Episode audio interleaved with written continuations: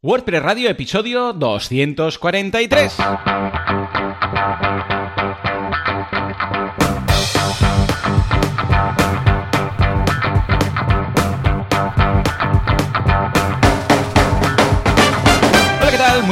Todos y bienvenidos a WordPress Radio, el eh, programa, el podcast en el que hablamos de este fantástico CMS llamado WordPress. ¿Quién hace esto? Por un lado tenemos al creador de internet y el que pone las IPs cada mañana, Javier Casares, que podéis encontrar en casares.es, org, Javier Casares, Casares Javier y todas las combinaciones que tienen sus letras, sea el que sea el dominio.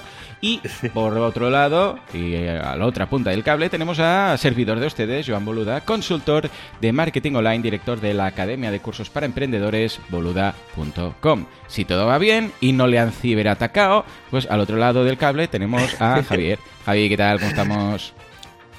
¿Qué tal? Pues mira, aquí sí, eso. Precisamente recibiendo mails, informes y mierdas de ciberataques, Ciberataques. estos días. No, Bueno, no, no vamos típico a que cuando le instalas nada, pero- algún plugin de estos a un cliente y empieza a recibir mails de este ataque, este otro ataque, este intento de acceder no sé qué archivo y tal, dicen, pero que me has instalado, que ahora me atacan. No, Me- no, me- perdona, esto era ya siempre. Lo que pasa es que ahora lo sabes. Esto ya pasaba, sí, sí. Sí, sí, sí, Sí. Ojo, muchos No, de estos me- plugins viven de esto, ¿eh? De sembrar un poco de miedo en cualquier cosita. Bueno, no es miedo, porque realmente Sí. es, un, es un intento de acceso.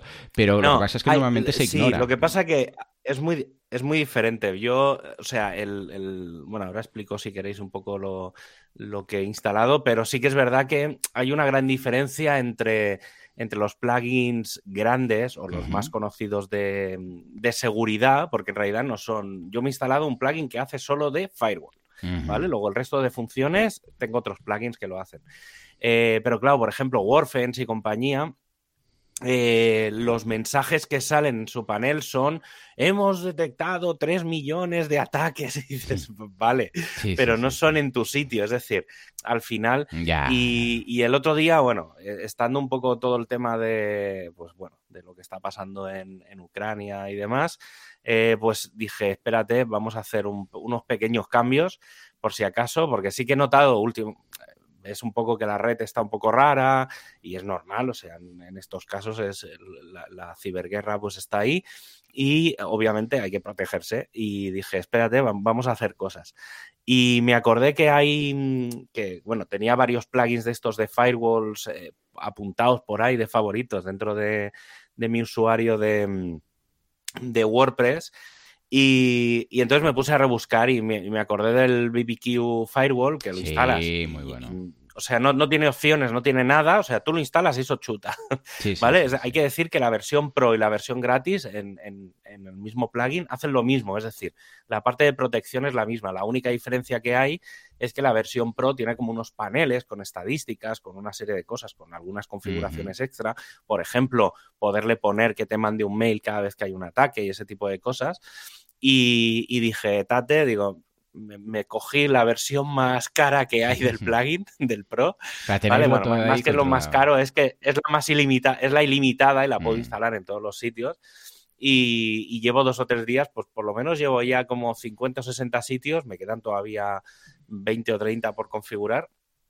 Pero, pero bueno, ¿y entonces qué pasa? Pues que de golpe, pues mail, mails con avisos, Claro. y bueno, escribí, escribí este fin de semana también, me, he entretenido y precisamente he escrito un post sobre mm, un poco los plugins básicos de anti-spam y seguridad, muy en la línea mía de, de prefiero tener muchos plugins pequeñitos que hagan cosas muy concretas. eh, pero bueno, lo, lo tenéis en, lo dejaremos en las notas del programa, está en WP Sysadmin. Y una cosa así, un poco y así, esto a lo mejor lo podemos tratar algún día. Eh, otro post que publiqué, que venía de una cosa que hice un- para un cliente y demás, que es cómo actualizar WordPress, pero Hmm. no, no en el sentido de, de darle al botón de actualizar, sino el procedimiento, ¿vale? Es decir, por ejemplo, en- es un cliente grande en este caso, y entonces eh, hemos montado un entorno de desarrollo, un entorno de staging, un, entorno de producción. Entonces he documentado un poco cuáles serían los pasos, cada cuánto tiempo, quién tiene acceso a qué. Eh. Pues, por ejemplo, en la, en la- en la infraestructura de desarrollo, pues que tenga acceso un poco quien quiera a todo, ¿vale? Como si quieren tener acceso a RU, como si revientan la máquina. Y luego cómo se montaría el entorno de, de staging, eh, cada cuánto se tendrían que hacer las actualizaciones, no sé, un poco metodología, un poco los procedimientos para, mm, para el proceso de subidas a producción, llamémoslo, más que actualizar WordPress, las subidas a producción. Mm. Y, la verdad es que, bueno, a ver, tampoco es que sea muy, muy largo, pero, pero bueno, está, creo que está bien. Es una, una base por si alguien también tiene alguna idea pues y lo quiere ver, pues ahí también muy bien, qué guay, qué guay. Pues le echaremos un vistazo. Pero sí, sí, sí. Y la verdad es que de, mm, creador de este plugin que comentas, que es Jeff Star, yo lo sigo hace años, quizás fue una de las primeras personas que empecé a seguir, porque tiene, bueno, tiene un blog que es Perishable Press, que nunca me ha gustado el logo que tiene, no sé dónde ha sacado ese especie de sol raro que tiene ahí, pero que crea muchísimo contenido y recuerdo perfectamente que lo encontré porque quería aprender a hacer cosas con HT Access, ¿vale? Y él tiene un libro únicamente de HT Access, pero en su blog hay cantidad brutal de información de HT Access, de, bueno, le saca el máximo partido, de decir, ¿cómo puedes hacer para mm, bloquear esto, las IPs, el no sé qué, el no sé cuántos? Bueno, el tío es un crack, ¿no? Y compré todos sus libros, que por aquel entonces tenía tres, que eran el de Digging into WordPress, el de HT Access, que este me solucionó mil cosas, Made Easy, y luego The Tao of WordPress.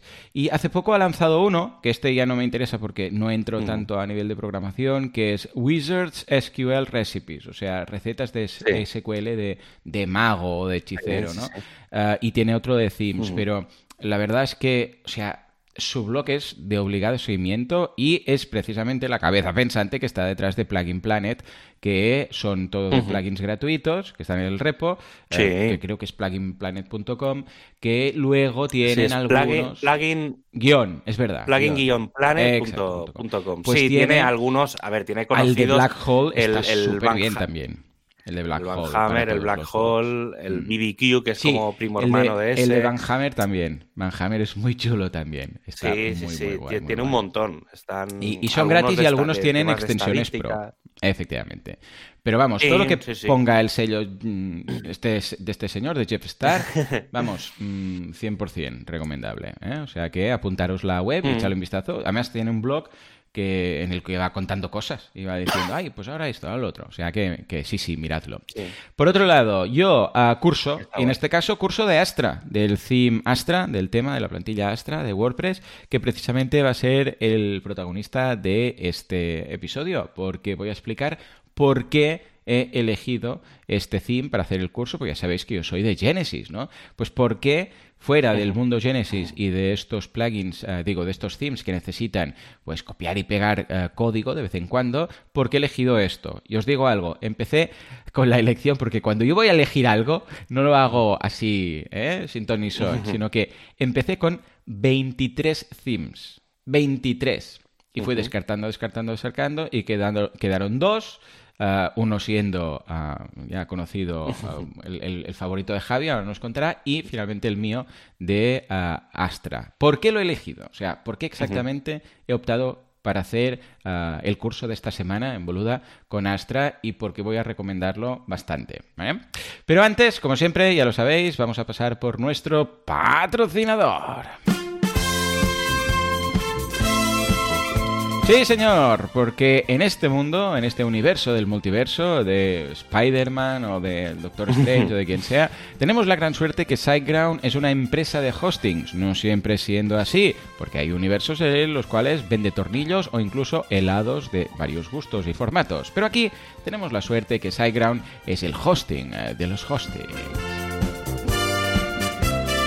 ¿Que te atacan? Ningún problema, SiteGround. ¿Que necesitas saber si te han atacado? Ningún problema, SiteGround. ¿Que necesitas escalar por si en un momento dado te atacan y no quieres que caiga la web? Ningún problema, SiteGround. ¿Qué quieres? Ningún problema. SiteGround.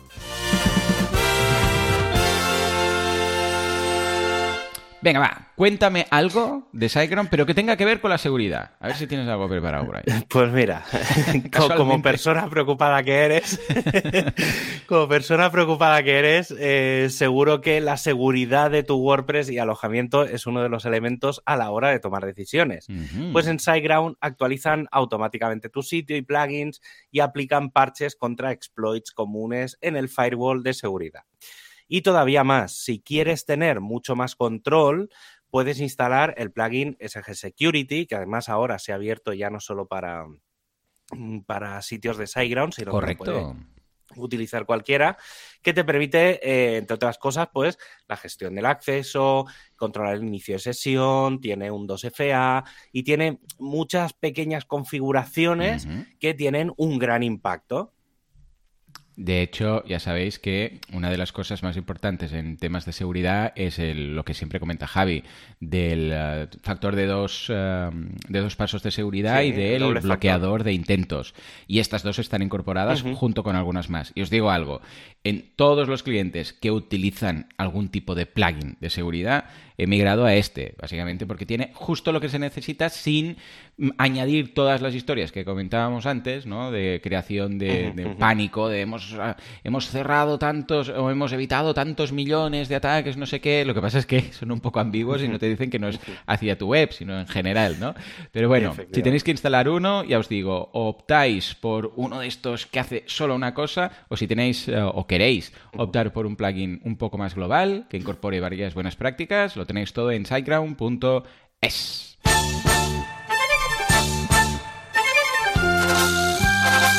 Actualidad, prestualidad, Puerto Raco. ¿Qué pasa con Gutenberg? Todo esto y mucho más en la sección que viene a continuación. Mira, me ha salido un pareado. Bueno, venga, va, cuéntame, Javi. ¿Qué ha pasado? Volvemos a Puerto Raco, por Dios. Ya fue bastante la desgracia como para no, es que... ¿Sabes las, las casualidades de la vida que a veces dices, mm, qué raro? Sí, sí, sí, sí. La semana pasada, la semana pasada en el programa hablamos de Puerto Urraco, desarrolladores de Puerto Urraco, porque hay una queja mayoritaria mm. eh, con respecto a que hay no es que no haya información sobre las actualizaciones de WordPress de, a nivel de desarrollador, sino que está mal organizado. Mm. Y entonces esta semana, después de publicarse es que ya te digo que ya llega un punto en el que no sé si las cosas son casualidad o no. Pero eh, ha habido una propuesta de empezar un blog o una sección de noticias dentro de developer.wordpress.org, mm. ¿vale? La idea es que seguramente se utilizará, aprovecharán en utilizar el nuevo diseño de, la sección de noticias ya, la, nueva que, también que comentamos la semana pasada. Y, y, bueno, la idea que es, la idea es tener un blog porque mm, el problema que hay ahora es toda la información que se publica para desarrolladores está en el mm. Make, es decir, todo, todo está. O sea, estar está. El problema es que no está centralizado en un sitio en el que tú puedas llegar y decir, a ver, ¿qué cosas nuevas hay? Ya. Sí, sí, está todo escampado por ahí. Como lo que hace Google, que tiene los blogs de cada... Exacto, pero Google está muy bien porque tiene varios blogs, entonces tiene el, el, de Google Search Console, el de no sé qué, el de Webmaster, no sé cuánto, y luego tiene uno que es la integración que trabajan con los Canonicals para evitar contenido repetido, que lo tienes todo ahí. Entonces tú ya sigues lo que te da la gana, el combo de blogs que quieres, ¿no? Claro. Pues esto es un poco parecido. la idea es eh, cada vez, sobre todo, el, foco es las grandes versiones, ¿vale? Pero eh, preparar las grandes versiones, es decir, antes del lanzamiento, voy a poner un poco fechas, ¿eh? porque sí que han venido a decir que quieren empezar a principios, mediados de, marzo. y, la idea es que previo al lanzamiento de una gran versión van a publicar las cosas nuevas, sobre todo con enlaces pues al Make, a los handbooks, a todo, ¿vale? Para que quien quiera pues pueda estar un poco al día de las cosas nuevas y luego cuando salga una versión nueva pues hacer el, el megapost de las Dev Notes que se publican en el Make, en el, en el Core, pues publicarlas de forma no tan técnica, es decir, un poco más extendida y demás, publicarlas ahí a modo de resumen. Claro, lo bueno de un blog así es que te puedes suscribir, ¿vale? Porque habría una sección de suscripción de, bueno, tienes el feed, tal, y entonces es muy específico para desarrolladores, cosa que hasta ahora, eh, ya digo, o sea, si yo me vuelvo loco buscando las noticias cada semana, pues claro, sería un sitio, a ver, en, realidad será información repetida, pero será asequible y accesible, ¿vale? Pero bueno, está bien. Eh, me ha hecho mucha gracia porque ha sido como la casualidad o la coincidencia esta astral de, haber de, llevar semanas preparando el programa de la semana de la semana pasada y que de golpe alguien decida mm. eh, lanzar una cosa así. Bueno, ya digo, casualidad. Casualidades de la vida que, están bien. Y luego, eh, cambiando un poco radicalmente de tema, em, hay un feature project, eh, un proyecto así un poco destacado, em, que es el de la dependencia de plugins. Lo he comentado alguna vez, porque no es algo, o sea, no es un, primero, el, el, ticket en el track original de esto es de 2012. que es como para echar, o sea, no sé si es para echarse a reír o para echarse a llorar. Pero bueno, hace 10 años, digamos, que este proyecto se, se propuso y, y entonces ahora se ha recuperado porque se está, se está trabajando, se está acabando una, serie de funcionalidades que han venido en, en 5.8, 5.9 y acabarán en 6.0. Y de rebote han dicho, Tate, que podemos seguir, que podemos seguir este, este, esta cosa, lo podemos seguir con esta otra de hace 10 años. Y la idea es la dependencia de plugins. Básicamente, ¿qué es? Eh, pongo siempre el mismo ejemplo, pero creo que es muy, muy significativo. Eh, tú tienes WooCommerce y tienes el WooCommerce eh, Redsys, ¿vale? De Conti. Y dices, claro, ¿de qué sirve tener el WooCommerce Redsys si no tengo WooCommerce? Yeah. ¿No? O sea, ¿para qué voy a activar ese plugin si no tengo WooCommerce? Entonces, este plugin lo que te haría es decir, si tú te bajas, por ejemplo, el WooCommerce de, de Redsys, te diría, necesitas tener WooCommerce instalado y activado para que este otro plugin funcione. A ver, hay, hay, plugins que esto ya lo hacen con sus plugins y sus cosas, pero no es, si tú, por ejemplo, haces un pequeño plugin de otro, claro, a lo mejor no sabes cómo programar eso y controlar si está activo, si, por ejemplo, qué pasa si se desactiva. Claro, si se desactiva, en este caso WooCommerce, se desactivan todos los plugins que se heredan, ¿vale? Entonces, claro, ese tipo, de, ese tipo de cosas se están empezando a plantear. Una cosa que he visto, que luego esto cambiará seguramente, pero han puesto como fecha de lanzamiento WordPress 6, es decir, se está empezando a trabajar en ello. Y es, es una posible funcionalidad. El objetivo, al menos así a corto corto plazo, es que tú como desarrollador de un plugin, en las cabeceras del readme.txt, y hay mil cabeceras, podrás añadir una como en plan require plugin, dos puntos, y pones el, el slug, el, bueno, el nombre de la URL del, del, plugin del repo. Entonces, bueno, es una forma fácil, eh, pero claro, el tema es o sea, lo fácil es lo que es, vale, necesito este plugin, perfecto, eso es lo más fácil. El tema yo creo que es cómo se va a decidir eh, interactuar, es decir, si te instalas uno, te va a instalar automáticamente el otro, como se hace con los temas, por ejemplo, si te instalas un shell theme, automáticamente te instala el, el padre. Eh, no sé, bueno, están ahí todavía negociando un poco esa parte, pero bueno, creo que es bastante interesante, sobre todo a la hora de no dejar, por un lado, no dejar mierda, ¿vale? Porque siempre tienes que andar buscando qué plugin es dependiente de otro y tal, y se, te vuelves loco a veces.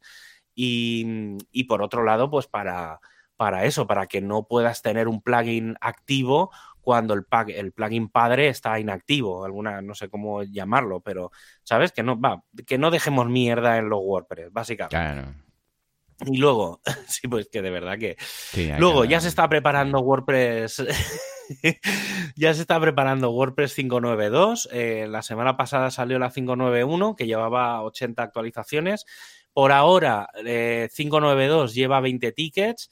Eh, hay que decir que estamos en un punto en el que cada vez que llega un ticket se toma la decisión de si es algo a corregir en las versiones actuales o si es una funcionalidad nueva o algún cambio lo suficientemente grande como para que tenga que ir en una versión mayor.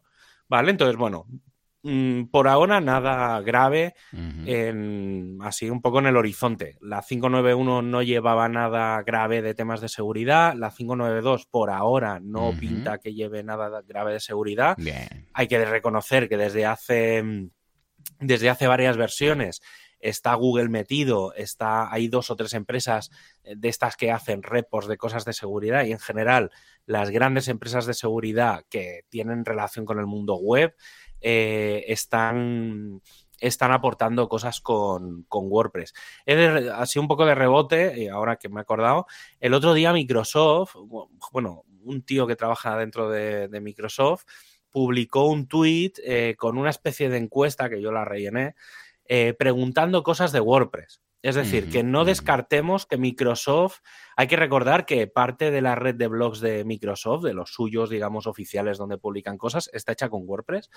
Y, y tiene pinta, no sé si es por un tema de Azure o porque van a colaborar con la comunidad o lo que sea, pero Microsoft puede que se ponga las pilas y, como Google que participa en, en la comunidad y en el Fight for the Future, pues es posible que Microsoft también, también entre, cosa que sería bastante bueno. Aunque parezca lo contrario, eh, a mí que solo Google esté ahí de los grandes no me parece nada bueno mm.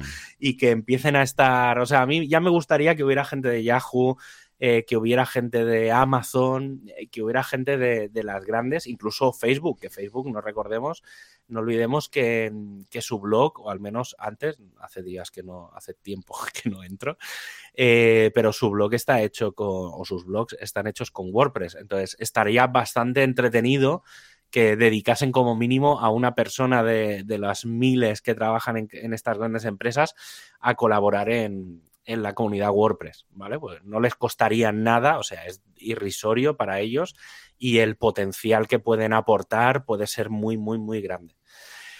Y luego, eh, también la semana pasada comenté, bueno, estas últimas, ya llevamos tiempo hablando del tema del WordPress Photo Directory, mm. em, que es el directorio este de imágenes para que puedas subir imágenes eh, pues, eh, sin, licencia y demás.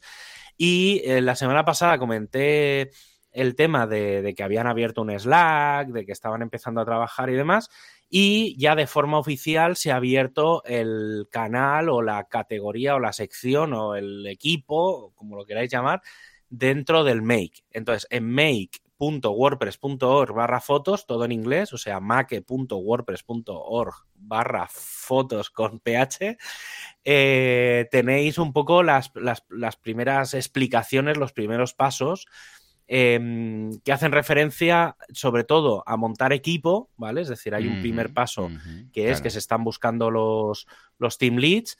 Eh, porque la chica que lo está llevando, em, lo, digamos, lo está montando, pero ella da un paso atrás, obviamente, no es su trabajo, ella en la comunidad tiene otra función. Y, y bueno, está bastante bien. Eh, yo creo que va a ser un equipo muy en la línea del de traducciones, es decir, que se van a poder crear equipos locales eh, alrededor de todos los países y ya adelanto que seguro que se va a montar un equipo dentro de España porque hay mucha gente ya, o sea, ya conozco a cuatro o cinco personas. Estamos hablando que el equipo inicial a lo mejor hay 20 o 30 personas y ya mm. un 20% del equipo son españoles. ¿Vale? Entonces, em, es probable que se monte alguna cosa en español eh, sobre, o los handbooks cuando estén acabados, se traduzcan y demás, porque va a haber bastante comunidad. Y creo que puede ser, o sea, es un, va a ser un equipo de esos paralelos, de los que no tienes que saber prácticamente nada de WordPress, porque al final aquí lo que tienes que saber, casi no tienes ni que saber de fotografía, lo que tienes que saber es eh, pues que es leerte un documento que diga, mira, el tamaño de la foto mide tanto por tanto, no se ven caras, no se ve no sé qué, no se ven marcas, eh, se puede publicar, ok, para adelante. Y bueno, está bien, va a ser un equipito que, va a ayudar bastante, creo, al tema, a uno de los grandes temas que siempre ha habido, con mucha polémica, que es el de el de las fotos en los, los, sitios, ¿vale? De, de, dónde sacar las fotos, ¿sabes? De, si las pillas de sitios libres, de si son fotos tuyas, de si las pillas de ahí de Google Imágenes y luego te llegan broncas de, temas de licencia. Entonces, para evitar un poco todo esto, pues se ha creado ese, ese directorio sumado al mm. de al de Openverse. Y luego, no sé si quieres tirar sintonías, si la tienes por ahí, el tema de adquisiciones e inversiones que de golpe eh, han llegado un montón. No sé, qué ha pasado.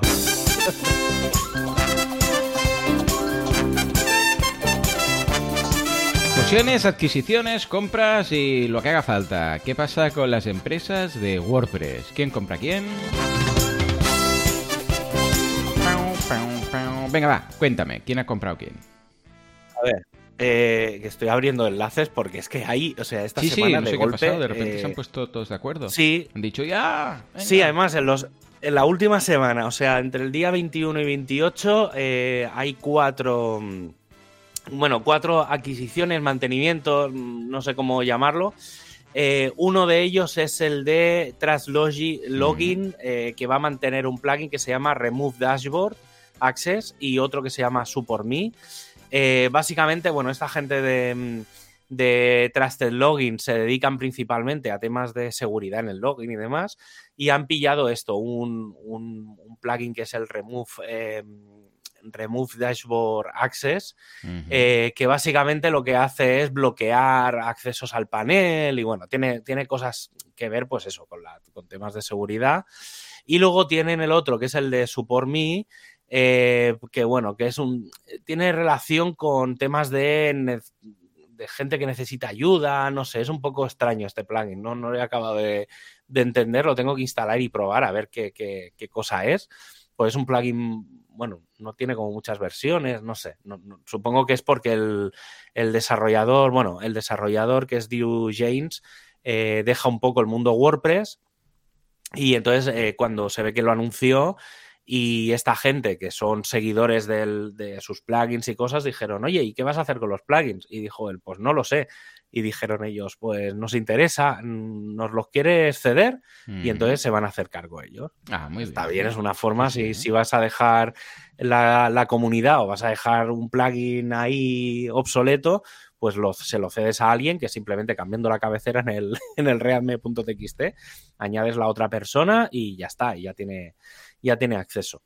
Luego, el segundo, la segunda adquisición, que esto sí que es como una especie de, compra, es la gente de Corner Shop Creative, que creo, por lo que me ha parecido ver, es como una especie de agencia, pero es una agencia que se dedica a hacer eh, temas y plugins y cosas eh, para ONGs, ¿vale? O para, bueno, sí, organizaciones no gubernamentales, eh, que es que en Estados Unidos como tienen otro concepto, pero lo que vendría a ser aquí una ONG, y se han quedado con, una empresa de hosting o con, sí, tiene que ser, pues que tampoco había enlace al, proyecto este, que es Wire Impacts, y entonces se han quedado con la parte de hosting, mantenimientos, eh, bueno, y todo lo que tiene que ver con los, con los clientes, entonces básicamente lo que han dicho es, Em, compramos esto, vamos a dedicar gente mm, específicamente a ese proyecto, es decir, eso que da dinero y el resto de, o sea, y con los beneficios que saquemos de esto que hemos comprado, eh, los vamos a dedicar a la parte gratuita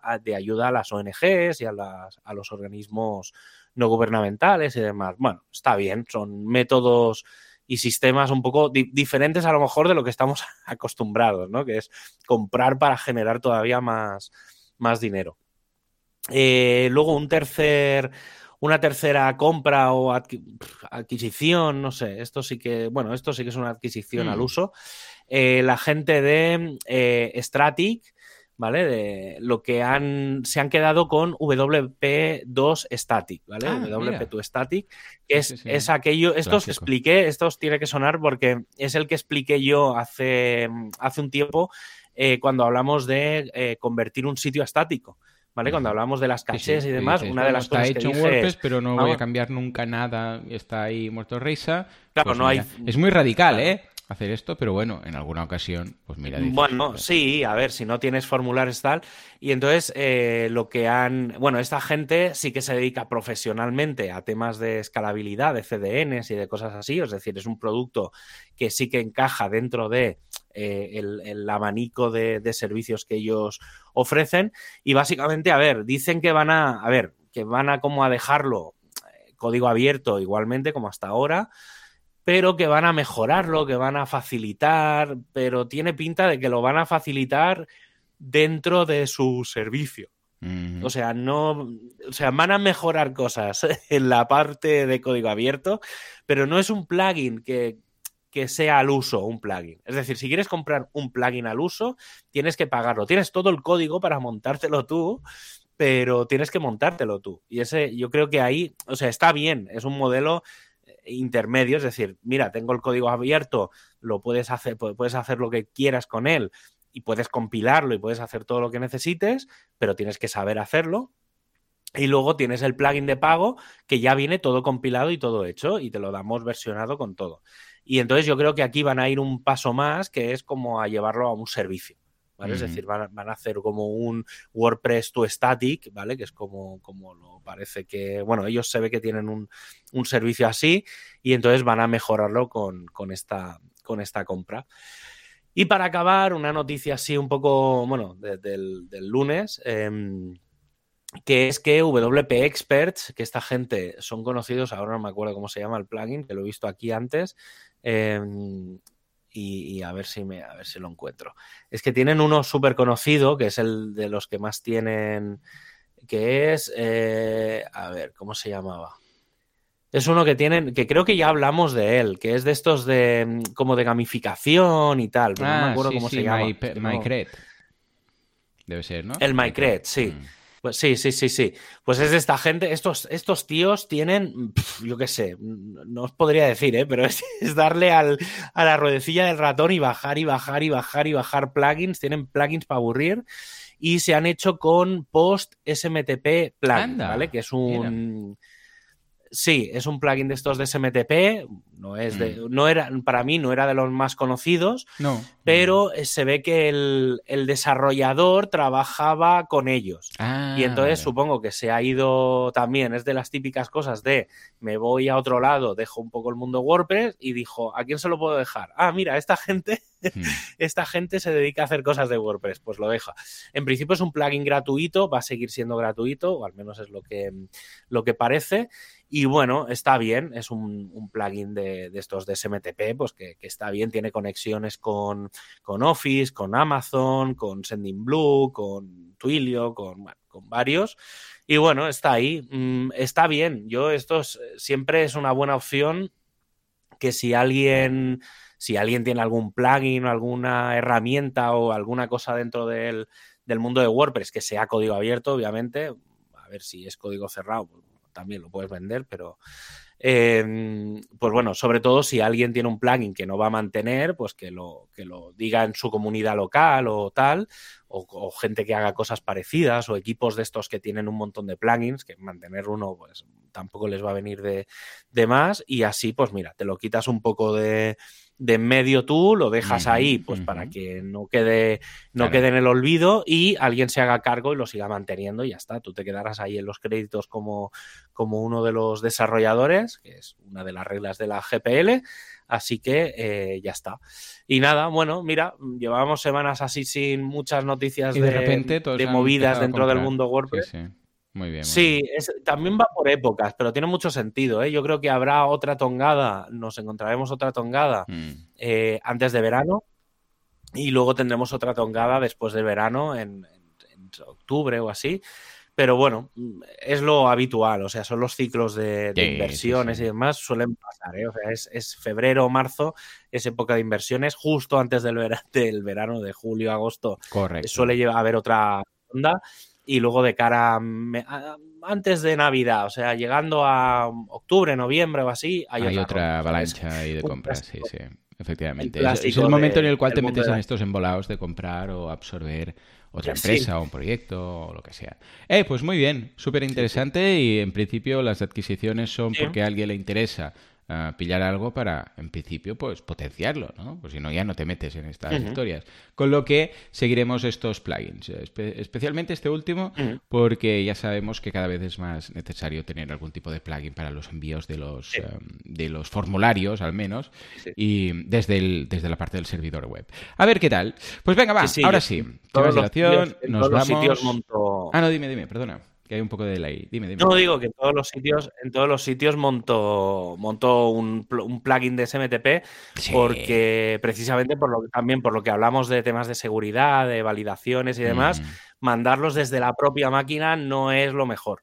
¿Vale? Siempre es mejor mandarlo a través de un servicio de SMTP eh, estándar. Entonces, en todos los sitios siempre un plugin de SMTP, da igual un poco el cual, conectado a una cuenta de SMTP o algún servicio de estos de SMTP masivos tipo el Amazon SES o MailChimp o cosas de estas.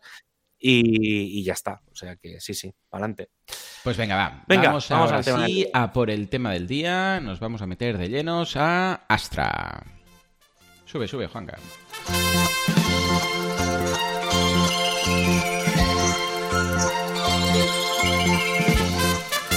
Bueno, bueno, bueno. Hoy vamos a hablar de por qué he elegido Astra, no solamente para hacer este curso, sino que va a ser un theme que voy a usar a partir de ahora para ciertos clientes. No para seguramente proyectos propios, porque yo soy muy de utilizar Genesis, pero porque yo eh, tengo un perfil en el, en el que me muevo bien, pues copiando y pegando snippets de código, etcétera. El otro día hablábamos precisamente de dónde debería estar el código, ¿no? Y decíamos, hombre, al principio el código debería estar en los archivos, no debería estar en la base de datos, no debería estar en sitios que cada vez necesite una petición, haya o no haya caché. Evidentemente el caché ayuda mucho, pero a ver, en principio el código, si es PHP, tiene que estar en su punto .php. Si es CSS, debería estar en su punto .css. A partir de aquí podemos hacer otras cosas, pero ¿qué ocurre? Que, claro, hay muchos clientes que a la que quieren hacer cualquier pequeño cambio, una de dos, o tienen que saber código o necesitan pagar cada vez a un desarrollador que se lo vaya haciendo. ¿eh? Cualquier cosilla. Dices, ay, quiero poner un poco de sombra aquí, quiero cambiar esto. O sea, sobre todo aspectos visuales. Recordemos que los themes siempre deberían ceñirse al tema del diseño. Bueno, pues ¿qué ocurre? Que para cualquier cosa o tienen que buscar snippets y código y copio esto y pego esto y a la larga es peor, porque al final acaban metiendo todo en functions o lo acaban metiendo todo de códigos que igual no es lo más óptimo, eh, aunque sea en un plugin, o acaban lo típico, que quiere hacer cosas con CSS y lo meten en el personalizador, que eso también está en la base de datos, o a malas, o sea, como muy bien, muy bien, lo van a meter en un style.css, que ese es el, el, del theme, luego se lo van a cargar, a no ser que sea un child theme, ¿vale? O incluso si lo hacen bien, Habitualmente lo ponen todo al final y ahí queda como un pegote de CSS añadido al final que está después de las eh, queries, o sea, de las media queries, eh, en lugar de en su sitio cada cosa. Bueno, en fin. Eh, que me he dado cuenta que en, muchos, eh, en muchas ocasiones se debe elegir un theme que facilite estos cambios desde un panel de control al, propio cliente. ¿vale? Entonces, he elegido Astra, ya os digo, ya os digo ¿eh? probé veintipico, 23 creo que, que estaba en el listado. Y al final quedaron dos finalistas, que era GeneratePress, que es el, que siempre utiliza Javi para sus cosas y tal, que un día espero que nos cuente por qué llegó ahí. Y yo me quedé con Astra. Pero vamos, muy primo hermanos. ¿eh? O sea, realmente si hubiera optado. Al final son ya los pequeños detalles que dices, mira, igual en uno te gusta un poco más la interfaz del panel o algo así, y te convencen. O sea, por detalles ya de gusto propio de cada uno, ¿vale? Entonces, ¿por qué he elegido esto? Venga, importante, y esto es clave. Primer punto es gratuito. Quieras que no, mira, está en el repositorio. Ojo, tiene un plugin, y no theme, sino plugin, ah, con extras, ¿vale? De pago que es el Astra Pro, ¿vale? Pero la básica, o sea, lo que, lo que puede hacer cualquier persona instalándolo, y de hecho está, no solamente es gratuito, sino que cuando vas a Themes, a apariencia Themes, te aparece ahí porque es de los más populares, descargados y todo, ¿vale? Con lo que hay una. Eh, eh, bueno, puede ser. También por esto he hecho el curso. Es una forma que alguien puede hacer el curso y decir, ah, pues mira, es un plugin, digo, es un theme gratuito, con lo que es estupendo. Esto es un punto que hace que la gente lo pueda probar. Con lo que en ese sentido, bien. Y no hace falta el Pro para nada, a no ser que quieras ya rizar el rizo. Más cosas. No tiene ninguna funcionalidad. Ya sabemos que los themes no deberían aportar funcionalidades, deberían aportar solamente temas de diseño que eh, podríamos decir, pues tiene funcionalidades de diseño. Hombre, sí, claro, evidentemente. Claro. Si, por ejemplo, tienes pues la opción de que el blog, en lugar de verse uno, un post debajo de otro, se vea en tres eh, columnas. Es una funcionalidad de diseño. Sí, claro, sí, vale. Pero me refiero que cambias Debe ser compatible con. ¿Con qué? Deben ser también, por ejemplo, entre, eh, con WooCommerce y esto. Que Correcto. no, no lo digo a nivel funcionalidad, sino a nivel visual, digamos, que también lleva que si metes un producto, eh, él tiene su propio diseño y no tira de las plantillas de, WooCommerce. Efectivamente, efectivamente, 100% ah, compatible con WooCommerce. ¿no? Más cosas que tiene. Ah, no tiene locking. Cero locking. El locking es, para entendernos, cuando tú instalas un theme y empiezas a trabajar con él, si en el momento en el cual lo desactivas e instalas otro theme, cualquiera, se pierde algo, ¿vale? Eso es locking. Es decir, o se pierde o de repente aparecen, aparecen shortcuts por todos lados, ¿vale? o sea, un theme debería ser intercambiable por otros themes sin añadir ni quitar nada. ¿A qué me refiero? Si tú dices, oh, este theme me añade cosas de SEO, me añade además aquí unos super menús de no sé qué, me añade esto del otro, un custom post type de testimonials y no sé qué, si desaparece el theme porque lo cambias y desaparecen cosas, mal asunto. Y de la misma forma, si mm. quitas el theme y de repente todos eh, los posts, todas las páginas y todo lo que habías creado con el, con, el editor visual del theme uh, aparecen shortcodes, es decir, estos códigos cortos que están de estos claudators o corchetes o como lo queráis llamar, esto no debería ocurrir. Porque simplemente no es una buena práctica. O sea, el cliente debe ser capaz de cambiar de theme en un momento dado sin ningún tipo de cambio, en, eh, o sea, sin perder ni añadirse con, eh, información y contenido en, eh, en, el contenido de la web o en, en, el dashboard a nivel de custom post types y funcionalidades, ¿vale? En este caso no tiene nada de login. Un poco lo que se perdería en este caso son eh, pues, tipografía, Correcto. colores, tamaños, o sea, todo lo que es visual. Espacios, jerarquías, sí, sí, todo eso sí. Pero, pero lo bueno de esto es que Google no se entera. O sea, Google no sabe si has cambiado. Bueno, sí que lo sabe. si has cambiado la fuente, pero no dice, oh, ahora de repente tengo que indexar todos estos shortcodes o oh, ha desaparecido el custom post type de testimonial. No, porque Google al final ve el código. Entonces sí que sabe la fuente, pero de momento que yo sepa la fuente no, no posiciona, ¿vale? El tipo, si usas Arial posiciona mm, más, de momento no. hombre, bueno, ayuda al tema de web performance, eso sí, me he vuelto yo a Verdana. efectivamente, efectivamente. pero ah, que sepas que hay un proyecto... Dime. No, no, no, dime, hay, un, hay un proyecto mm, hay un proyecto interesante. Eh, lo que pasa es que estará pensado para. Mm, claro, uno, uno, de los grandes problemas es este que estamos comentando, que es te cambias de tema y todo tu identidad corporativa la pierdes. Porque a lo mejor has perdido los colores y tal. Pero bueno, es como siempre han funcionado los temas, ¿eh? O sea, no es ninguna crítica de nada. Simplemente es que el tema es, tiene eso. O sea, precisamente. Se supone que es lo que tiene que hacer, sí. Sí. Pues hay un proyecto dentro de pensado para el full site editing que es que eh, como ahora estará lo de los theme.json y ahí viene el tema de tipografía y tal, que lo puedas migrar de un tema a oh, otro. Vale, guay. Es, está ahí, ¿eh? No, no, no tiene fecha, pero que sepáis que eso está ahí. Yo de verdad que cada vez sé, no tengo ni idea de para qué van a servir los temas si vamos a poder ya, ya. Cada vez va a ser, al final va a ser un gran theme y no sé. Pero sí, sí, va a cambiar muchísimo el, panorama. A ver qué. Está guay, está guay. pues eh, te decía que la única funcionalidad que tiene, que realmente sí que hay una, pero que viene desactivada, y es eh, que si quieres puede precargar las fuentes de, de Google en local. Ah. Entonces la, ah, puede hacer la carga en local y precarga incluso si queremos. Eh, pero bueno, eso se va a poder hacer de forma nativa. Sí. Claro, eso de forma nativa se va a poder hacer en las próximas versiones de WordPress. porque ya está la API está la API de, de las web fonts, que en teoría saldrá en WordPress 6, por lo tanto, eso es un paso que, a medio o largo plazo irá integrado. Sí, desaparecerá. Ah, ya os digo, es la única opción y además la tienen desactivada más que nada porque si usáis algún plugin de estilo SiteGround, Optimizer o cualquiera de estos, ya suelen tener mm. la opción de cargar el local y precargar la fuente. Bueno, pues mm. vale. Vale, más cosas. Ah, trabaja con el editor de bloques de WordPress nativo, con nuestro Gutenberg eh, estimado, ¿vale? Para decirlo de alguna forma, eh, le tenemos que llamar el editor. También trabaja, o sea, es interesante porque cuando lo instalas te dice, vas a trabajar con, y te da como tres opciones, con Gutenberg y luego ah, creo que son Elementor y Beaver, si no recuerdo mal, pero el primero que te aparece es Gutenberg. Entonces, si optas y haces bien por optar por este, todo lo que hace, todo lo que trabajes, todo lo que montes eh, con el sistema de plantillas que tiene, todo, todo, todo está hecho con Gutenberg y además, ojo, con Gutenberg ah, de, base, o sea, no un plugin que añade un, un bloque, no, no, no, con, con Gutenberg pelado, el que viene, ¿vale?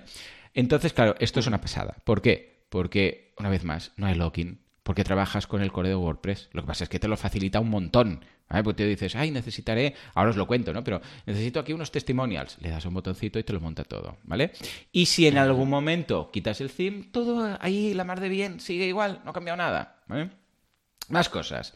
Ah, es, eh, es non-code, estas herramientas non-code que decía que, a diferencia de Genesis, que necesitas en muchas ocasiones pues, copiar y pegar pues una o dos, que es muy poco, una o dos líneas de código, ah, quiero que aquí, por ejemplo, no aparezca el, el, header, por ejemplo, ¿no? Dices, voy a hacer una página de estas landings, checkout o un checkout sin distracciones. Y no quiero que en esta página en concreto, no quiero que aparezca pues ni el, ni el header, ni el título, ni el footer, nada, todo vacío, ¿no? Bueno, pues esto lo puedes hacer con unos clics en la propia página, ¿vale? Esto con Genesis es muy fácil y yo incluso lo tengo en un text expander y voy a la página como tal, a la que sea page eh, lo que haga falta y le, le pongo dos líneas de código y también me lo hace. Pero claro, si a un cliente le tengo que decir, mira, sí, pilla el eh, FTP, o directamente, como ya no trabajo con FTP, porque trabajo con SSH, pues claro, sí, mira, autentícate, bájate las llaves. Bueno, ya de entrada la odisea que puede suponer conectarse por SSH o por terminal a un cliente ya Ojo. Y luego ahora copias este, creas un page guion o lo que sea, entras, eh, al final de todo pones genesis punto y coma, o sea, la función genesis punto y coma y entonces arriba colocas este código. Bueno, o sea, hay tantas posibilidades que salga mal que como que no. Exacto. Entonces, eh, bueno, es non-code, eh, que esto quiere decir que mm, son esos selectores que tienes, pues ya sea en el personalizador o en el editor de código o en el editor de bloques, que te permiten em, pues, ese código, en lugar de colocarlo donde debería estar, pues queda en la base de datos, pero como hablamos con Javi ah, la semana pasada, pues bueno, gracias a los sistemas de caché que están muy bien, pues eh, prácticamente al final el rendimiento ni se nota, ¿vale? Y precisamente hablemos de rendimiento ahora, porque es muy rápido. La verdad es que es muy, muy, muy rápido. Carga muy bien, ¿vale? Entonces, por un lado, ah, dos temas que te quería preguntar, porque ellos hacen alarde de esto en su web y lo tienen como claim, y me gustaría saber tu punto de vista a nivel de rendimiento, ¿vale? Siendo el primero, no es un theme que no usa jQuery. ¿Vale? No usa. Porque muchas veces habréis pasado eh, por Google, um, ah, ¿cómo se llama ahora? Far, Lighthouse, Lighthouse se llama. Ah, o Google PageSpeed y os dice, el jQuery está bloqueando no sé qué, no sé cuántos, tal y cual. Bueno, pues ellos dicen, no usamos jQuery, solamente JavaScript, vanilla JavaScript, ¿vale? Este es el primero. Y el segundo, dicen, ah, solamente necesitamos 50k de recursos, ¿vale? Eh, cuando normalmente el resto de themes tiene de promedio 300k de recursos. Vale, estas dos, ¿vale? Y, dicen que carga en 0,5 segundos. Bueno, esto de que carga en 0,5 segundos va a depender del host, ¿eh? Porque depende de dónde lo instales, ni 5 segundos, o sea, ¿vale? Pero bueno, es el claim que tienen ellos. Eh, más allá de los 0,5 segundos, que es muy osado por su parte decir esto porque depende muchísimo de dónde lo tienes. No es lo mismo un virtual que un compartido, que un housing. Bueno, en fin. Estos dos puntos, ¿hasta qué punto crees que puede ser interesante? El tema de no usar jQuery sino JavaScript y el tema de 50K de recursos, que a mí me suena chino personalmente, porque 50K, ¿a qué se refiere 50K? ¿De recursos? ¿De qué tipo de memoria estamos hablando? En lugar de 300. A ver, cuéntame. El, tema del jQuery es algo que, ya desde la propia comunidad se está entre comillas, presionando, eh, porque jQuery no está, o sea, jQuery dentro de WordPress está pensado para el panel, por ejemplo, para ordenar cosas, eh, en un listado, pues eh, las paginaciones, no sé, ese tipo de cosas un poco más dinámicas. Pero el jQuery que viene dentro de WordPress no está en el includes, está en el admin. ¿Vale? Entonces, está pensado para que se utilice en el admin solo. Entonces, em, mucha gente empezó a usar, como pues en plan, pues como ya viene, pues tiro del que viene, ¿sabes? Y entonces ah, empezaron a hacer inventos, inventos raros en mm. el, en el, frontal. Entonces, eh, claro, entonces eh, Félix y compañía del equipo de performance llevan tiempo diciendo que, no se debe utilizar jQuery en los temas y que si realmente hace falta algo, que habría que ver qué es lo que hace falta en JavaScript en el frontal, eh, se hiciera con eso, con lo que tú dices, con vanilas, es decir, coger JavaScript y... Porque es que es mucho más sencillo a veces hacer una cosa con JavaScript, que son cinco líneas, que no incluir el jQuery que ocupa XK, más, más todas las códigos, porque tienes que hacer un código específico de jQuery para eso. Hmm. Entonces, en ese sentido, eh, todo, por ejemplo, Generic Press que antes comentabas, también en su versión 3 rehizo eh, todo esto para, para tirar de su propio JavaScript en vez de tirar del jQuery. Los grandes todos tienden a esto, ¿eh? o sea, es una tendencia que, que está, digamos, tiene el seal, el seal of approval de la comunidad, o sea, tienen un sello de, calidad. Y hay que decir que el equipo de temas se estaba planteando revisar esto en, las aprobaciones. Y luego el tema de los 50K de recursos es precisamente esto. Antes lo que estábamos diciendo es el jQuery se tiene que cargar eh, la, este, digamos, el jQuery.js. Correcto. se tiene que cargar y eso ocupa pues 100K, 80K, 30 k lo que ocupe.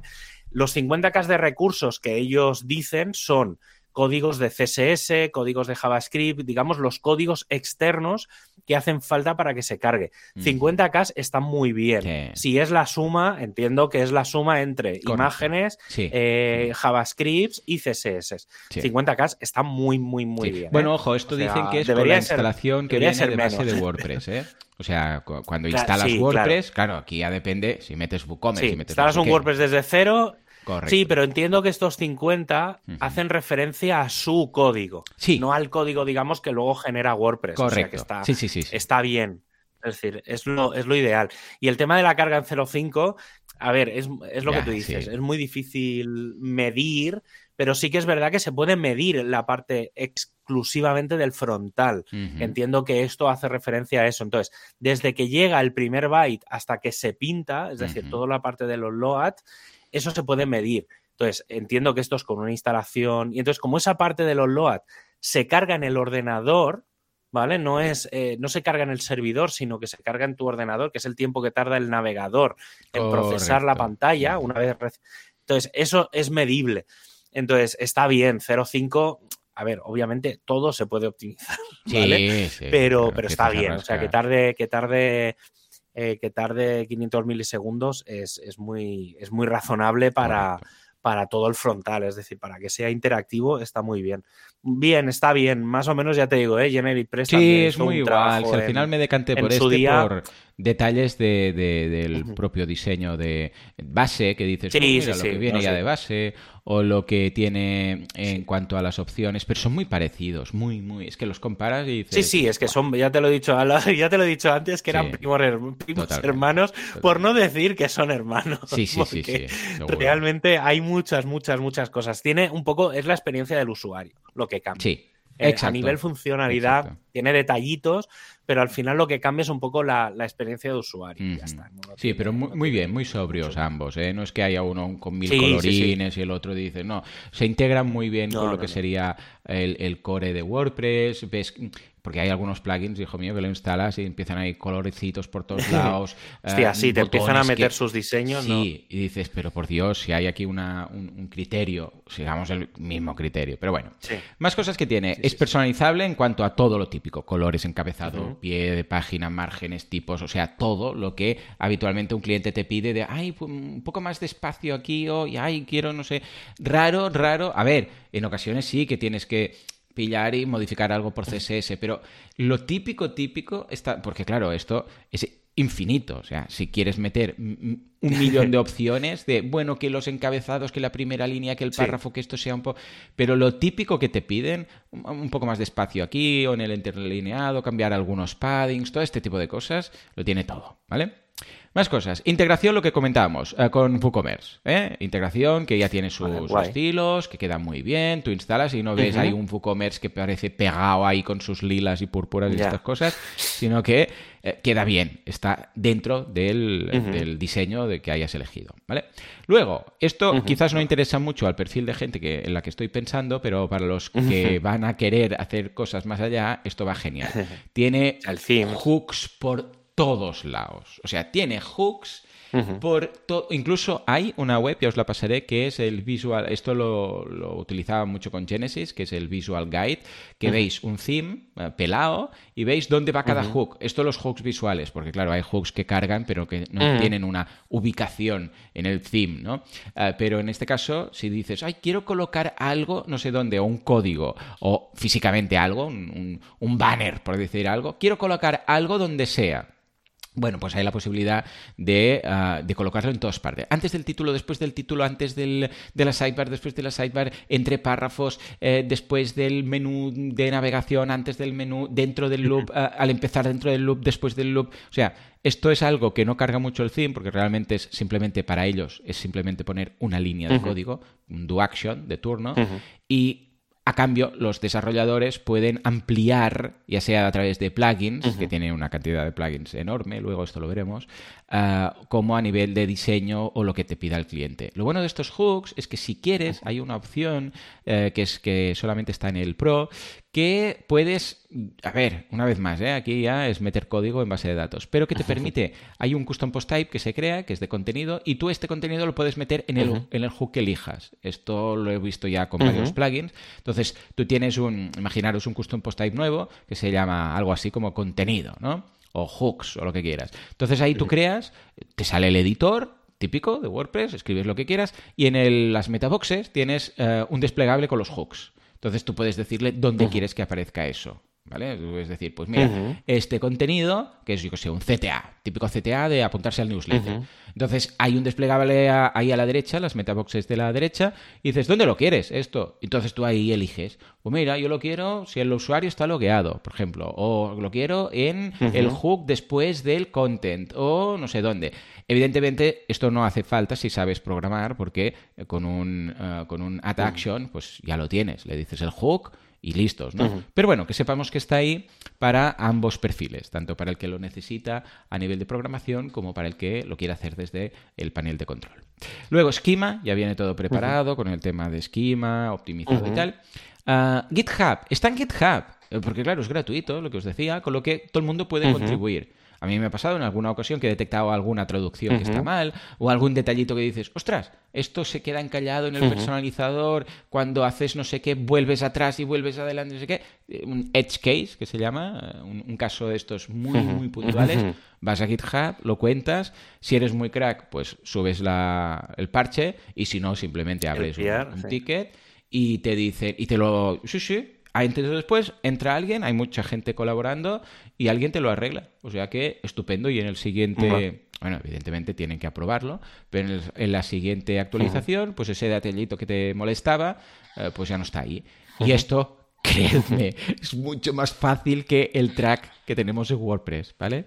Porque sí, en el track requiere paciencia, ¿vale? Aquí no, vas a GitHub, ticket, bueno, issue, pum, pum, pum, le dices lo que pasa y alguien lo, recoge seguro, ¿vale?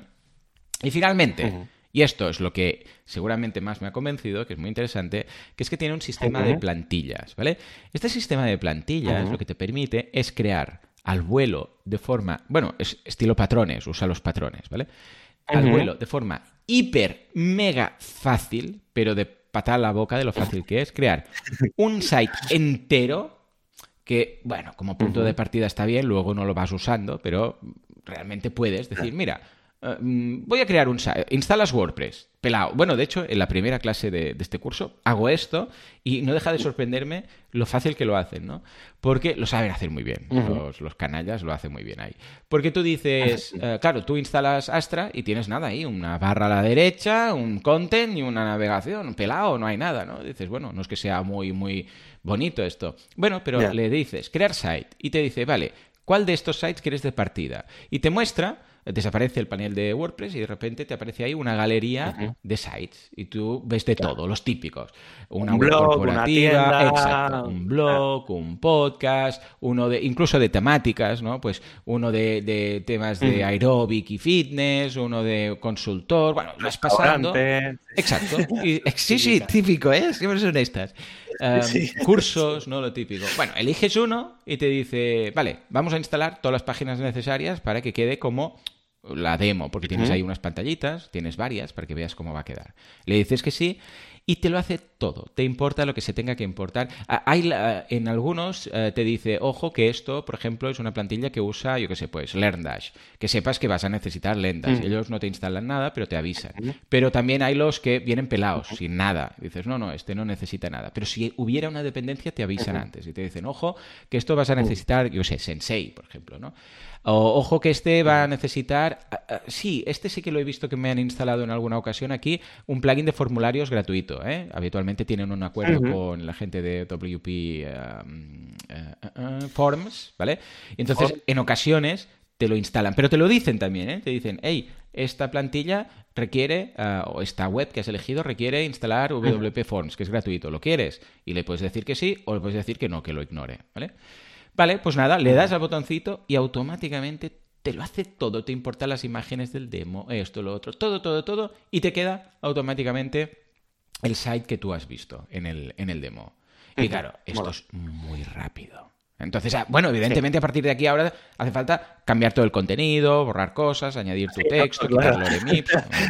Pero, pero, de repente dices, hostia, ya tengo un punto de partida chulo, ¿vale? Por favor, cuando hagáis esto, eh, marcad la opción de ah, desindexar lo de los motores de búsqueda, ¿vale? Porque si no, bueno, es no, ¿cómo lo dice? No pedir uh, descorazón. ¿Cómo lo dice? Es que esta semana justamente el uh, Nilo del equipo de soporte ha conseguido que se cambie ese, ese texto porque era un poco... frase. Sí, sí, era la frase de...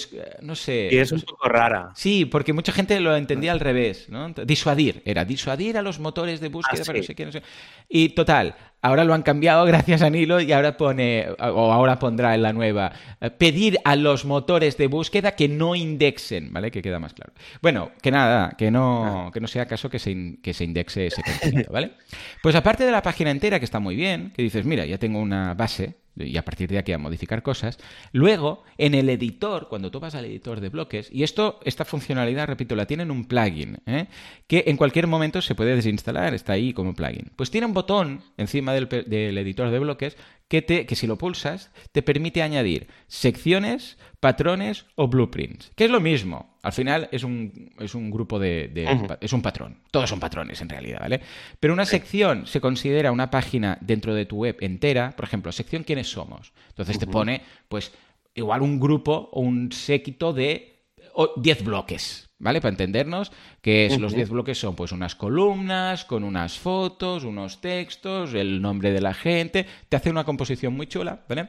Luego hay las, los patrones, que los patrones son una subsección de página, por ejemplo, la típica home que tiene los testimonials, el quiénes somos y no sé qué, pues todo sería lo que se llama sección. Si queremos solo un bloque, que dices, no, no, no hace falta toda la página, solamente un bloque de testimonials aquí o de CTA pues una tabla de precios. Correcto, una tabla de precios. Y finalmente los blueprints, que los blueprints es lo mismo, pero sin imágenes. Simplemente hay como un, donde va una imagen, pues ponen un recuadro y lorem ipsums, ¿vale? O sea, lo otro, en cambio, son con fotos reales, con textos reales y tal. En este caso, pues si no hace falta, pues los patrones. Pero es lo mismo, ¿eh? En realidad tú le das al botón y lo único que hace es importar, si has elegido eh, el editor de bloques de WordPress, pues fantástico, entonces te simplemente con, los bloques básicos que vienen ya predefinidos en WordPress, con lo que no tiene login, te los importa y ahí tú ves un grupo, porque te lo importa todo en un contenedor grupo, en un bloque de lo que se llama grupo, ¿vale? y dentro del grupo pues tiene los bloques que se utilicen para mostrar eso. Y ya está, y dices, mira, aquí me gustaría una tabla de precios. Pum, la eliges y ahí lo tienes, está todo hecho.